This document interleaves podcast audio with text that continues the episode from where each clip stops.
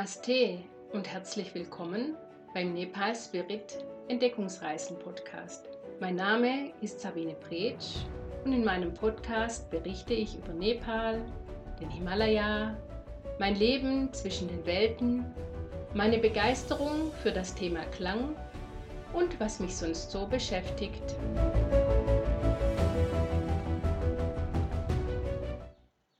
Hallo, guten Tag und Grüß Gott aus dem Schwabenländle.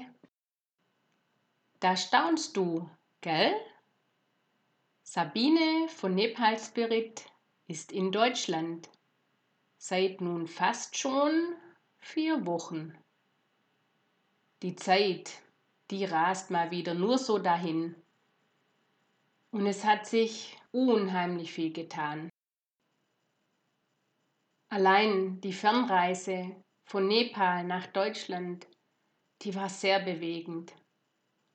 Ich habe in meinem Nepal Spirit Blog von meinen Erfahrungen, Eindrücken und Gefühlen berichtet. Vielleicht hast du ja Lust, mal reinzulesen. Ja, und stell dir vor, auch im Tourismus in Nepal hat sich etwas getan. Nepal ist nun seit dem 17. Oktober für in- und ausländische Trecker und Bergsteiger geöffnet.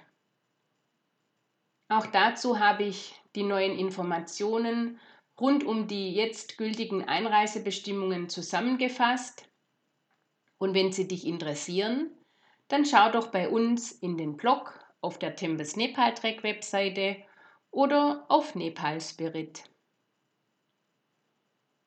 Und ich glaube, Du möchtest bestimmt wissen, was ich denn immer so mache, wenn ich in Good Old Germany bin.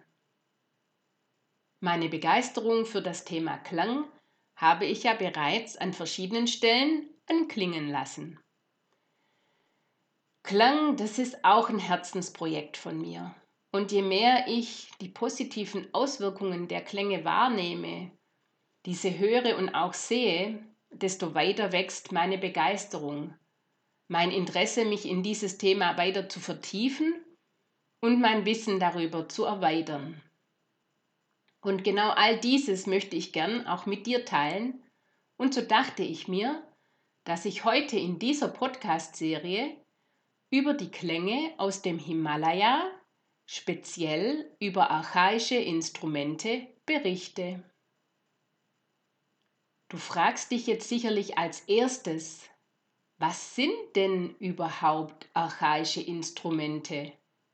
Und warum werden diese Instrumente so bezeichnet? Als archaische Instrumente werden handgefertigte Klangschalen, Zimbeln, Gongs, Glocken, aber auch Trommeln bezeichnet. Diese Instrumente gehören zu den Schlaginstrumenten. Die werden eingeteilt in Idophone, das sind die sogenannten Selbstklinger, und in Membranophone, das sind dann die Fellklinger. Die Selbstklinger, die unterscheiden sich von den Fellklingern dadurch, dass dieses Instrument als Ganzes den Klang also beispielsweise durch das Anschlagen oder auch das Gegenschlagen erzeugen. Die Selbstklinger haben im Gegensatz zu den Fellklingern keine gespannte Membrane, die bei diesen Instrumenten dann für die Klangerzeugung verantwortlich ist. Ja, und Sprache, Klänge und Musik, das sind Kommunikationsmedien, die von allen Kulturen seit jeher im sozialen Leben und in unterschiedlichen Riten und Zeremonien eingesetzt werden. Und genau so werden und wurden die Klänge der archaischen Instrumente auch bei rituellen Zeremonien, zum Beispiel die Zimbel und die Glocke, die werden in tibetischen Klöstern oder auch der Gong der wird in verschiedenen Teilen Asiens eingesetzt. Dann werden sie weiterhin zur Unterstützung und Vertiefung von Meditationen eingesetzt und auch zur Krankenbehandlung, beispielsweise die Trommeln im Rahmen von den schamanistischen Praktiken in Asien, ganz besonders auch im Böhnglauben. Diese Klänge der archaischen Instrumente, die wurden bereits in ferner Vorzeit bis in unsere heutige Zeit verwendet. Und deshalb ist davon auszugehen, dass diese Instrumente zeitgleich mit der menschlichen Entwicklung entstanden sind. Der Ursprung und der Einsatz von den Klängen, die mit diesen archaischen Instrumenten erzeugt werden, die sind im asiatischen Raum zu finden. Im Himalaya, in Ostasien und Südostasien werden diese Instrumente seit über 4000 Jahren bei Ritualen, Heilungszeremonien, im Kult und zur Meditation verwendet. Wusstest du, dass vor ungefähr 2000 Jahren die ursprünglich in China erfundene Glocke in den Westen kam und dann ihren Platz auch im Christentum fand?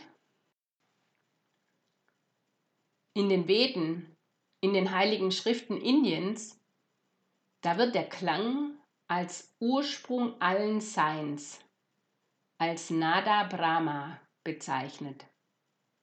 In Sanskrit bedeutet Nada Klang und Brahma Schöpfergott. Ja, und auch im Ayurveda spielt Klang eine ganz wesentliche Rolle und wird dann auch je nach Konstitutionstyp unterschiedlich eingesetzt. Ist schon ein richtig spannendes Thema. Findest du nicht auch? Und genauso spannend und hochinteressant ist es, wie diese Instrumente zum Erreichen eines Entspannungszustandes beitragen. Generell kann gesagt werden, dass Entspannungsverfahren wie Meditation, Achtsamkeitsübungen und eben auch Klangerlebnisse zu einem veränderten Raum- und Zeiterleben beitragen. Und dabei werden ja hauptsächlich die äußeren Reize weitestgehend ausgeschaltet und die Aufmerksamkeit, die richtet sich dabei fast ausschließlich auf den Körpersinn und die Selbstwahrnehmung. Mitverantwortlich für das Erreichen des Entspannungszustands, das sind bei den Klangerlebnissen die archaischen Instrumente. Diese Instrumente werden auch Naturtoninstrumente genannt. Und warum Naturtoninstrumente? Deshalb, weil sie nicht harmonisch gestimmt sind und auch nicht der gleichstufigen Stimmung entsprechen. Das westliche Ohr, das ist bereits seit dem 18. Jahrhundert an die gleichstufige Schwingung gewöhnt. Und so klingt mit Naturton leider manchmal vielleicht auch etwas schräg.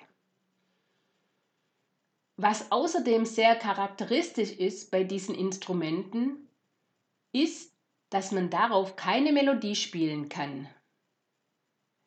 Die Klänge, die werden durch unterschiedliche Spielweisen und durch Anschlagtechniken hervorgerufen. Außerdem verfügen die archaischen Instrumente über ein ganz großes Obertonspektrum. Physikalisch betrachtet bestehen Klänge aus mehreren Einzeltönen. Die unterteilen sich in einen Grundton und zahlreiche Obertöne. Und genau diese besonderen Klänge, die dringen unter Umgehung des rationalen Bewusstseins direkt in andere Schichten des Körpers und der Psyche ein und durch diese übertragenen Schwingungen führen diese dann zu einer tiefen Entspannung.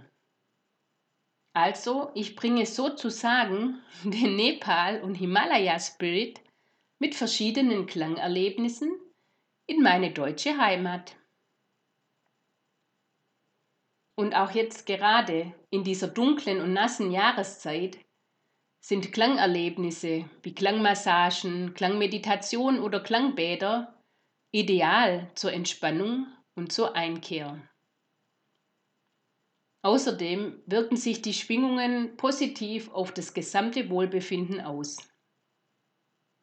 Es können zum Beispiel körperliche Spannung gelöst werden oder Schmerzzustände gelindert. Es wird außerdem die Entspannungsfähigkeit gefördert, das Immunsystem wird gestärkt und dadurch können auch die Selbstheilungskräfte aktiviert werden. Weitere gesundheitliche Nutzen sind Verbesserung der Konzentration und der Körperwahrnehmung, aber auch die Förderung von gesundem Schlaf und die Stärkung des Selbstwertgefühls. Also genau das Richtige, um selbstfürsorglich zu sein und sich in dieser besonderen Zeit etwas Gutes zu tun. Die Klangerlebnisse wirken gesundheitsfördernd, indem sie auch Körper, Seele und Geist in Einklang bringen. Es stellen sich dadurch auch tiefer Frieden, Gelassenheit, Ausgeglichenheit und innere Harmonie ein. Es ist eine Prophylaxe im Sinne der Salutogenese. Ja, vielleicht hast du jetzt durch meine Schilderungen auch Lust bekommen, dich auf eine Entdeckungsreise mit den Klängen zu wagen. Ich nehme dich gerne mit und begleite dich auf einer entspannenden Klangreise. Und damit du dir das bisschen besser vorstellen kannst und als Vorgeschmack und zum Reinschnuppern oder besser gesagt gleich zum rein Spüren, hörst du im Anschluss vor dem abschließenden Podcast-Lied eine Klangsequenz von ungefähr sieben Minuten. Am besten ist es, wenn du dir dafür ungefähr 15 Minuten Zeit nimmst und dich vorab darauf einstimmst durch die bewusste Wahrnehmung des Rhythmus deiner Ein- und Ausatmung. Danach höre und spüre die Schwingungen der Klänge Fühle, wie sie sich weiter in deinen Körper und in deine Zelle eindringen, sie reinigen und aber auch mit neuen Energien auffüllen, sodass dein Körper dann mit deiner Seele und Geist in Einklang kommen. Das war's jetzt heute von mir. Ich wünsche dir ganz viel Entspannung, eine gute, gesunde Zeit. Ich verabschiede mich hiermit und sage bis zum nächsten Mal.